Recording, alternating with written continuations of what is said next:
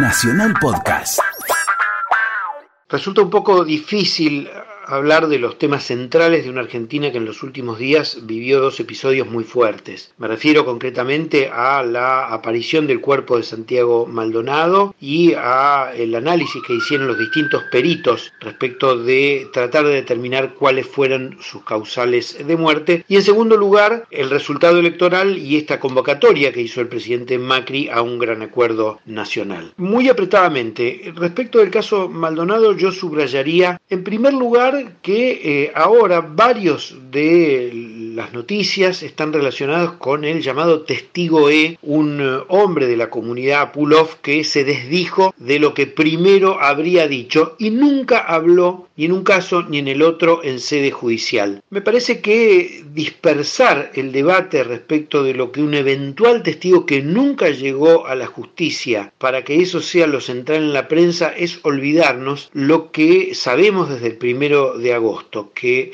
el juez Guido Tranto habría dado una autorización para que Gendarmería desalojara a la gente que cortaba la ruta 40, pero no para que entrara a la comunidad Pulov a reprimir concretamente y a perseguir a quienes estaban allí. Y es importante volver a eso porque sin duda la responsabilidad institucional de Gendarmería no se desdibuja respecto de que Santiago Maldonado, si terminó en el río porque intentó o eventualmente las pericias tendrán que determinar si además Gendarmería tuvo alguna responsabilidad en que él se tirara al río o lo tiró después o lo plantó, todo eso lo tendrá que determinar la justicia pero da la impresión de que algunos de los medios que sostuvieron siempre, independientemente de lo que dijera la justicia, que el fiscal Alberto Nisman fue víctima de un asesinato, de un complot, acá intentan restarle responsabilidad institucional a Gendarmería es una pena que eh, con la historia durísima que tenemos en la Argentina, con la desaparición de personas y con las maniobras de los servicios de inteligencia para llevar a pistas falsas algunas muertes, es una pena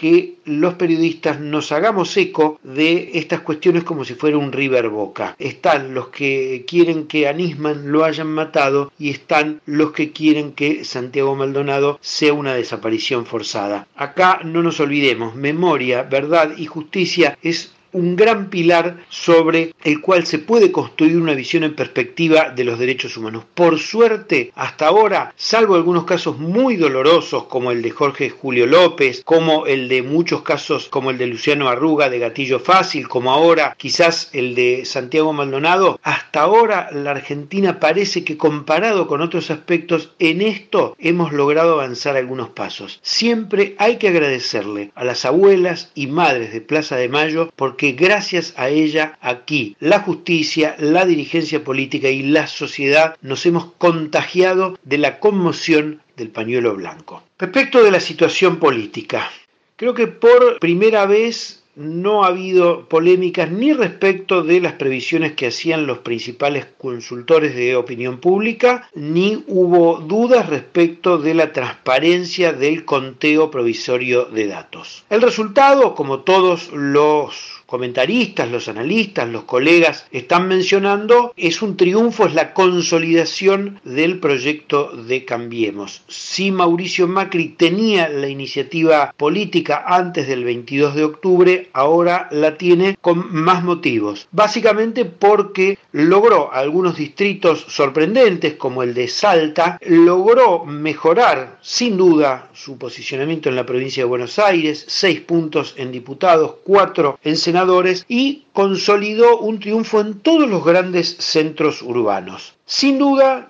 montado sobre esto, apoyado sobre esto, hizo algo de manual, convocó a los distintos sectores. Lo extraño es que esta convocatoria sea una convocatoria para que desde un lugar neutral puedan expresarse todos de una manera asamblearia. Si este gobierno que uno puede decir que es deseos, que es de la centroderecha, que es de sectores financieros, sin ser con esto peyorativo, que es un gobierno que tiene unas grandes expectativas en darle seguridad jurídica a los inversores externos, debería tener una visión más republicana de lo que son las instituciones políticas. Tratar de sentar en un gran acuerdo nacional a un poder independiente como la justicia, con los sindicatos, con los empresarios, con el gobierno y con los gobernadores, parece una idea sacada de algún manual de analistas políticos que tratan de seguir juntando votos y voluntades, y no de alguien que debe tomar conciencia, que seguramente la tiene, de que con algo más del 40% de los votos, por supuesto tiene un gran aval, una gran legitimidad, pero no alcanza para las reformas o transformaciones que necesita la Argentina. Eso tiene que darse por vías institucionales. Los tiempos institucionales son mucho más largos que convocatorias de una semana a la otra. La Argentina en términos económicos afronta muchos problemas. Ya eh, el gobierno de Donald Trump, en el área específica que tiene que fijarlo, no es una responsabilidad directa de Trump, pero ya ha subido los aranceles para el biodiesel argentino, del 57 al 70%. Todavía estamos a la expectativa de cómo marcha la inserción argentina en materia de comercio exterior cuando la balanza comercial retrocede. Todavía tenemos una inflación tremenda y sin duda los buenos eh, indicadores que da el INDEC respecto de mejoras en el consumo, en la inversión y en la producción en distintos rubros son apenas dos meses como para pensar que la Argentina tiene solidez económica. Respecto del el peronismo y el kirchnerismo, en la provincia de Buenos Aires, Cristina Kirchner se consolidó, sin embargo, sufrió una derrota. Una derrota que hasta ahora no se sabe cómo va a ser seguida respecto de si va a haber una mesa de diálogo, de entendimiento entre Unidad Ciudadana y distintos sectores del PJ. Hasta ahora es muy difícil imaginar si las autoridades del PJ van a quedar en manos de un Florencio Randazzo que tiene 5% de los votos o si Fernando Espinosa va a volver a ser la máxima autoridad del PJ bonaerense. El peronismo perdió votos, pero sobre todo perdió por la fragmentación, por la gran división interna que tiene. Es muy difícil imaginar ahora si las distintas expresiones que anidan en lo que es el tronco del peronismo van a tener un escenario de construcción política, de interacción política conjunta, y es muy difícil imaginar si estas rencillas internas, sin duda importantes para quienes están insertos en la política, van a entrar en diálogo con las necesidades de la sociedad. Lo mejor que hizo Cristina fue tener la valentía de denunciar dónde estaba el ajuste del gobierno nacional y cómo afecta a los sectores populares, a las pequeñas y medianas empresas, a los consumidores. Lo que no queda claro es si Unidad Ciudadana tiene un proyecto para la provincia de Buenos Aires o para consolidar una nueva alternativa política en la Argentina. Sin duda, imprescindible, porque Cambiemos vino